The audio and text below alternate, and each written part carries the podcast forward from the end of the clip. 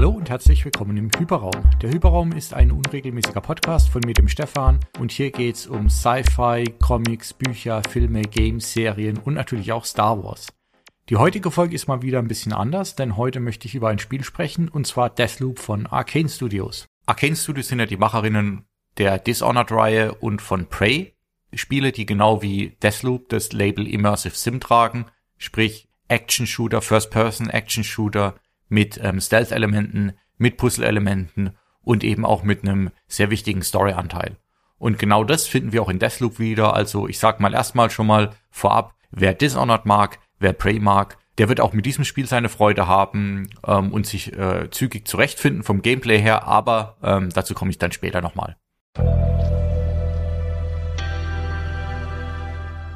Dann erst nochmal zum Spiel selbst, beziehungsweise zum Setting des Spiels. Das Ganze spielt auf einer Insel namens Black Reef, die relativ abgeschieden im Meer irgendwo in der Arktis oder Antarktis, auf jeden Fall sehr kalt und von Eis bzw. Eismeer umgeben ist. Und auf dieser Insel wurde in den 30er Jahren von einem Forscherteam eine Raumzeitanomalie entdeckt. Im Laufe der Zeit wurde die weiter erforscht vom Militär und von auch privaten ForscherInnen ähm, und man hat festgestellt, dass man darüber so eine Art Loop oder nicht so eine Art, ein tatsächliches Loop erstellen kann. In diesem Loop wird sich der gleiche Tag immer wieder wiederholen und alle Menschen in diesem Loop werden diesen Tag immer wieder neu erleben. Daraufhin hat sich dann eine Gruppe von acht Personen, die sogenannten Visionäre, ähm, Frauen und Männer mit verschiedenen Rollen, Forscher, Forscherinnen, Finanziers, zusammengeschlossen, um diesen Loop zu nutzen, um letztlich unsterblich zu werden und einfach jeden Tag, beziehungsweise immer den gleichen Tag, Party zu feiern. Außerdem ähm, werden sie unterstützt von sogenannten Eternalisten, das sind so eine Art Jünger und ja, Follower könnte man sagen, die für diese acht Visionäre arbeiten, die beschützen, ähm, und eben auch auf der Insel leben. Ja, das ist erstmal so ein bisschen die Rahmenhandlung. Und wir spielen jetzt Colt. Als Colt sind bzw. waren wir der Verantwortliche für die Sicherheit auf dieser Insel und in diesem Loop. Aus verschiedenen Gründen wollen wir jetzt das Loop unterbrechen bzw. beenden und rauskommen aus der Insel und aus diesem Loop. Warum und wieso, das werden wir dann im Laufe des Spiels erfahren. Da möchte ich jetzt gar nicht so viel zu sagen. Ähm, aber letztlich ist es die Hauptaufgabe dieses Spiels. Wir lernen dann relativ früh in der Intro-Mission, von daher ist es noch kein Spoiler, wenn ich das verrate, dass der Weg, um diesen Loop zu unterbrechen, ist, alle acht VisionärInnen am gleichen Tag zu töten. Wenn alle gestorben sind, dann ähm, ist quasi der Loop zu instabil und kann nicht mehr weiter bestehen. Folglich ist jetzt unsere Mission in diesem ganzen Spiel an einem Tag alle acht zu töten. Jetzt fragt man sich natürlich im ersten Moment, wenn man das hört, okay, was ist jetzt daran so besonders? Dann muss man eben versuchen, einfach alle acht umzubringen. Das wird man schon lernen. Und hier kommt jetzt aber der erste Kniff des Spiels. Der Tag ist von der Mechanik her in vier Tagesabschnitte unterteilt, die wir jeweils einzeln spielen können. Und die Insel ist auch wiederum in vier Gebiete unterteilt, so dass wir an einem Tag alle diese vier Gebiete erkunden können zu vier verschiedenen Tageszeiten. Morgens, mittags, nachmittags und abends. Und je nachdem, wo und wann wir uns befinden, kann der gleiche Ort anders sein. Sprich, verschiedene Gebäude sind vielleicht offen oder geschlossen, mehr oder weniger bevölkert. Es passieren komplett andere Dinge. Das heißt, jede Tageszeit hat ihre eigenen Herausforderungen und noch dazu kommt, dass diese acht Visionäre ungleichmäßig verteilt sind. Das heißt, da wir ja alle acht gleichzeitig töten können, ist es aber so, dass standardmäßig vielleicht zwei Visionäre zur gleichen Zeit an verschiedenen Orten sind. Das heißt, wir könnten sie nicht gleichzeitig töten. Wir müssen also Wege finden, wie wir mehr Visionäre an einem Ort an einer Tageszeit töten können, so dass wir letztlich dann alle acht an einem Tagesdurchlauf töten können. Das heißt also, die Hauptaufgabe dieses Spiels ist, die Insel und die Umgebung, die Menschen so lange zu erkunden, bis wir Wege finden, wie wir die acht Visionäre möglichst gut positionieren können, indem wir zum Beispiel sie auf Partys einladen oder ihre Experimente manipulieren, so dass sich möglichst viele Visionäre zur gleichen Zeit am gleichen Ort befinden und wir die dann in einem Durchlauf töten können. Da sich jeder Tag immer wieder wiederholt, ist die Ausgangslage zu Beginn jedes Tages immer wieder gleich und wir können dann eben zu verschiedenen Tageszeiten an verschiedenen Orten Dinge tun, die den Verlauf des Tages ändern. Also ist der ganze Witz des Spiels eigentlich, dass wir von Durchlauf zu Durchlauf mehr lernen, dass wir in jedem Durchlauf andere Dinge ausprobieren können, um so über die Zeit zu lernen, wie können wir am besten alle acht Visionäre auf einmal erledigen. Ich habe ja schon gesagt, dass das Spiel irgendwo zwischen Action und Stealth oszilliert. Das heißt, man kann eben an einem Tag zum Beispiel mal versuchen, mit hoher Gewalt sich durch so ein Gebiet durchzuackern, einfach alle umzulegen und es dann in Ruhe zu erkunden. An einem anderen Tag kann man versuchen, äh, durchzuschleichen und vielleicht neue Wege zu finden. Und irgendwann merkt man, okay, hier muss ich das machen, da muss ich das machen, hier gibt's vielleicht ein Item, hier gibt's eine Mechanik und so weiter und so fort. Mehr jetzt da schon zu verraten würde wahrscheinlich ein bisschen spoilern, von daher belasse ich es mal dabei.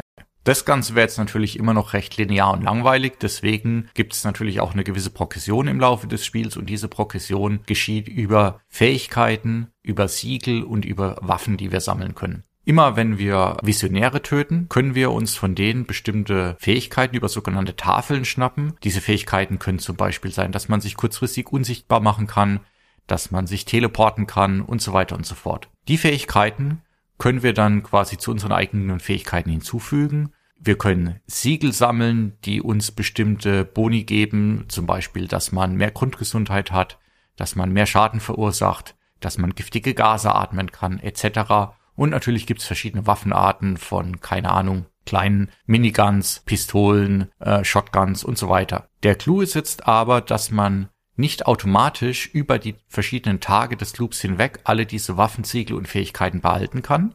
Man muss dafür Residium ausgeben, um diese Gegenstände, Fähigkeiten oder Siegel anzureichern und nur wenn sie angereichert sind, kann ich sie im nächsten Tag wieder verwenden.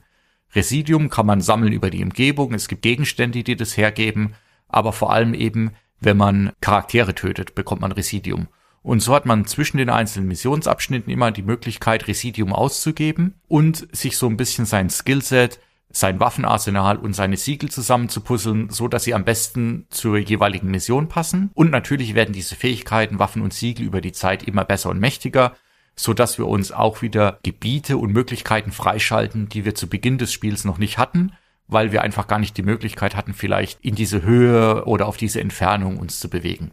Und so besteht ein Hauptteil des Spiels eben darin, die Umgebung zu erkunden, Menschen zuzuhören, Menschen zu beobachten, kleinere Rätsel zu lösen, um eben mehr über den Tagesablauf, den Tagesablauf der Visionäre zu erfahren und langsam aber sicher so das Puzzle zusammenzusetzen, wen man wann und wo am besten töten kann und wie man die Umgebung manipulieren kann. Jetzt gibt's noch einen weiteren interessanten Punkt in dem ganzen Gameplay und das ist Juliana. Juliana ist eine unserer Hauptgegnerinnen, genau wie wir als Colt. Erlebt sie zwar auch jeden Tag neu, genau wie wir, kann sie aber auch ihre Erinnerungen über die Tage hinweg behalten. Das heißt, wir sind die einzigen zwei Personen auf der ganzen Insel, die sich erinnern können, was passiert, was passiert ist. Und sie weiß, dass unser Plan ist, den Loop zu durchbrechen und möchte das verhindern. Das heißt, wir kämpfen quasi in den einzelnen Levelabschnitten nicht nur gegen die Umgebung, nicht nur gegen die Eternalisten und Visionäre, sondern immer wieder gibt es auch Duelle mit Juliana, die quasi in unsere Welt eindringt und auch ihre eigenen individuellen Fähigkeiten und Waffen mitbringt. Sie wird immer stärker im Verlauf des Spiels und sie versucht uns zu töten, so dass wir den Tag eben nicht erfolgreich abschließen können. Zum Thema Töten sollte man vielleicht noch sagen, eine unserer Grundfähigkeiten erlaubt uns bis zu zweimal zu sterben dann spawnen wir automatisch neu unsichtbar für ein paar Sekunden in der Welt. Erst beim dritten Mal sterben sind wir tatsächlich tot, verlieren alles, was wir an diesem Tag eingesammelt hatten und beginnen den Tag wieder ganz von vorne.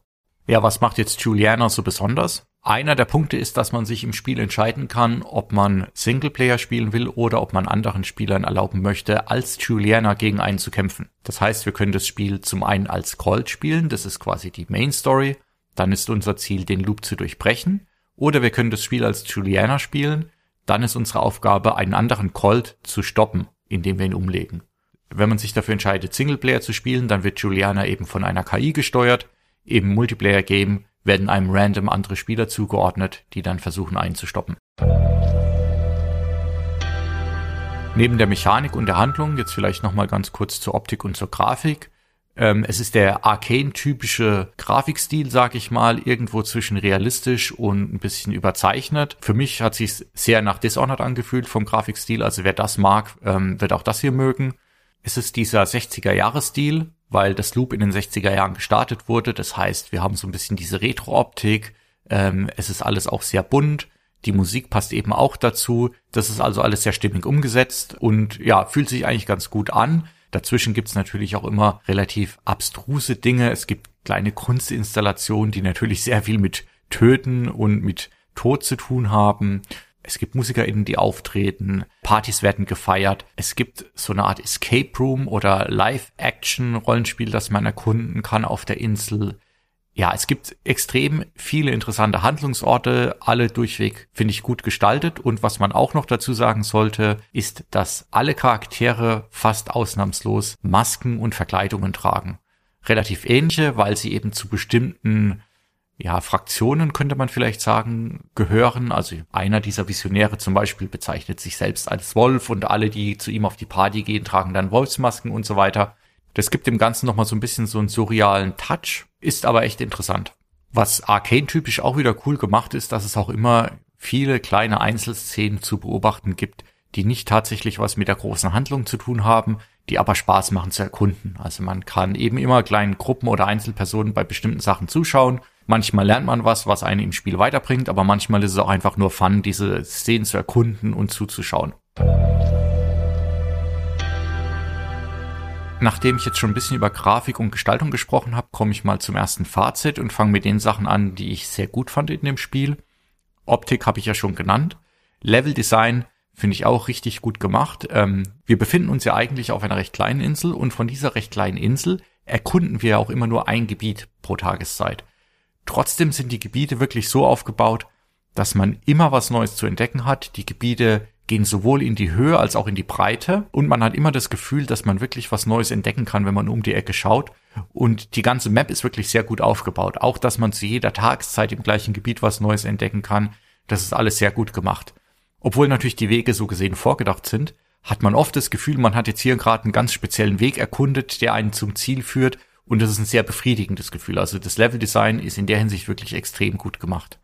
Genauso gut, ich habe das ja schon erwähnt, finde ich das Hinweissystem. Also man muss sich natürlich viele Sachen aufmerksam durchlesen, zuhören und merken. Aber die wichtigsten Sachen werden eben auch sehr hilfreich ins Notizbuch als Hinweise verarbeitet, so dass man im nächsten Durchgang darauf zurückgreifen kann und dann wirklich gezielt bestimmte Punkte abarbeiten kann, weil man darüber gelernt hat. Es macht auch Spaß, ähm, den Dialogen oder Monologen der einzelnen Charaktere zuzuhören. Dadurch, dass es gar nicht so viele NPCs gibt, ist es jetzt nicht wie in anderen Spielen, dass jeder so ein, zwei Standardsätze hat, die sie immer wiederholen. Das gibt's natürlich auch, aber es gibt tatsächlich ein bisschen hilfreichere und äh, bedeutendere Dialoge und Monologe. Natürlich, dadurch, dass man immer wieder den gleichen Tag erlebt, wiederholen die sich irgendwann auch und man kennt sie, aber das ist ja das Gute, dann kann man sich eben auf andere fokussieren. Ein letzter Punkt, den ich wirklich sehr gut finde, ist die englische Synchro.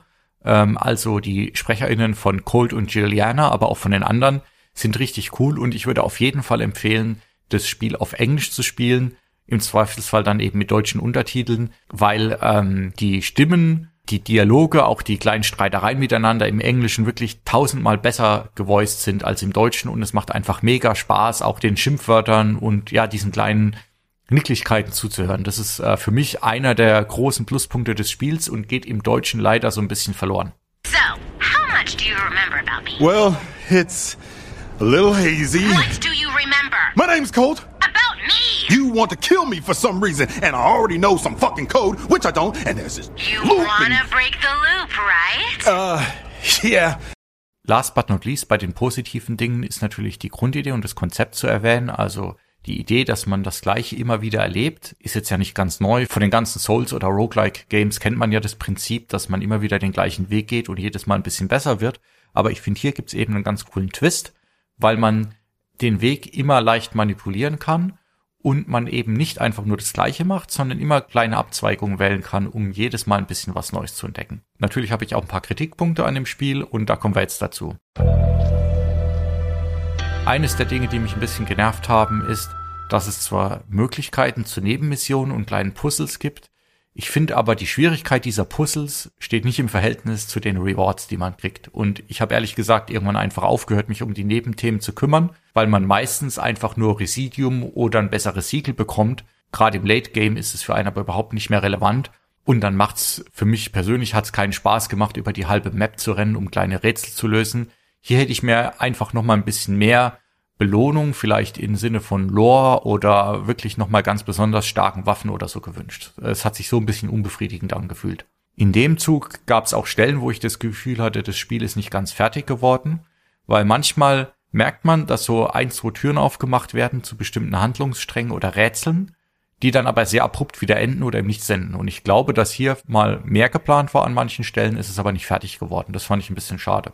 Genauso ist es so, dass wenn man erstmal einmal alle getötet hat, ähm, gute Waffen gesammelt hat und sich relativ gut auskennt, kann dann langsam aber sicher doch ein bisschen eintönig werden. Man geht relativ gezielt in bestimmte Zeiten und in bestimmte Orte rein, macht eine Sache und geht wieder raus. Manchmal ist es dann ein bisschen unbefriedigend, weil man quasi ja wirklich in eine Zeit wechselt, nur um dann zehn Sekunden, naja, sag mal fünf Minuten irgendwo hinzulaufen, was zu erledigen, wieder rauszuspringen. Da hätte ich mir dann noch ein bisschen mehr Abwechslung gewünscht. Auf der anderen Seite muss man auch sagen, das Spiel geht insgesamt maximal 25, 30 Stunden. Wenn man also diesen Punkt erreicht hat, ist man eigentlich auch schon im Finale drin und kann relativ schnell zumachen. Gerade am Anfang auf PC gab es ja auch Kritik, äh, beziehungsweise tatsächlich auch Probleme mit Ruckeln ähm, durch das DRM-System. Hier muss ich sagen, ich habe überhaupt keine Probleme gehabt mit Ruckeln. Ich hatte aber ein, zwei wirklich nervige Bugs, wo man einen Visionär erlegt hat und die Waffe, die man eigentlich als Belohnung bekommen sollte, ist irgendwo im Boden verschwunden und man konnte die nicht nehmen. Dann hätte ich den ganzen Abschnitt nochmal spielen müssen, da habe ich dann einfach keine Lust drauf gehabt und habe auf die Waffe verzichtet. Neben dem Late Game ist auch das tatsächliche Ende, finde ich, leicht enttäuschend da hätte ich mir schon noch ein bisschen mehr erhofft, auch ein bisschen mehr Reveal. Ja, ich, ich möchte jetzt gar nicht darüber sagen, wie das Ende zustande kommt, was man da macht, aber ich fand es ehrlich gesagt ein bisschen flach und war dann doch ein bisschen enttäuscht vom Ende.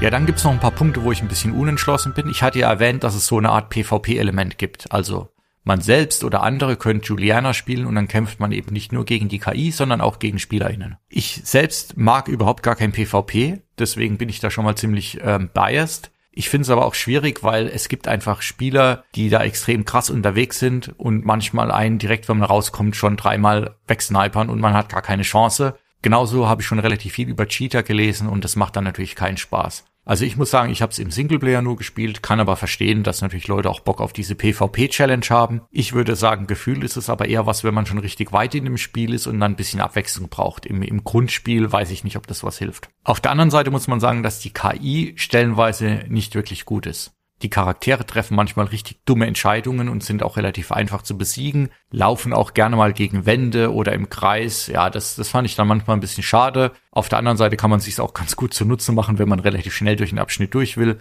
Ich hätte mir auch gerne noch ein bisschen mehr Hintergrund über die Welt gewünscht. Natürlich kann man sich sehr viel zusammenpuzzeln und man erfährt auch sehr viel. Ich hätte es mir aber einfach noch ein bisschen stärker gewünscht, weil ich glaube, die Welt ist wirklich interessant. Ich hatte aber gerade wegen dieser Puzzle- bzw. Reward-Problematik, die ich schon beschrieben habe, nicht die Lust, alles im Detail zu erkunden und hätte mir gewünscht, dass man das auch ein bisschen offensichtlicher alles erklärt bekommt. Der letzte Punkt, ich bin mir nicht ganz sicher, wie gebalanced die Fähigkeiten sind, die man bekommt. Natürlich ist es so, dass man vielleicht mit den schwächeren Fähigkeiten eine andere Herausforderung hat und dann das Spiel nochmal neu erkunden kann. Es gibt aber meiner Meinung nach zwei, drei Fähigkeiten, ohne die man eigentlich überhaupt nicht auskommt und die das Spiel extrem einfacher gestalten als andere. Und auch wenn ich schaue im Internet oder in YouTube-Videos, spielen eigentlich fast alle mit diesen zwei, drei Fähigkeiten. Keine Ahnung, äh, das ist ja vollkommen okay. Vor allem ist, glaube ich, auch einer der Unterschiede, mag man eher stealthy oder eher Action geladen, dann wird man sich für bestimmte Fähigkeiten entscheiden. Ähm, aber ich hatte das Gefühl einfach, dass es ein paar gibt, die deutlich abfallen. Positiv wäre auch noch zu erwähnen die Spiellänge. Ich habe ja schon gesagt, dass man so Mitte 20 Stunden reinstecken kann. Natürlich auch deutlich mehr, wenn man alles erkunden möchte, weniger, wenn man relativ zügig durchgeht. Und ich finde, das ist genau die richtige Länge für dieses Spiel. Mehr wäre meiner Meinung nach dann zu lange gewesen und man hätte zu oft das gleiche gemacht. Dann komme ich mal zu meinem Schlussfazit.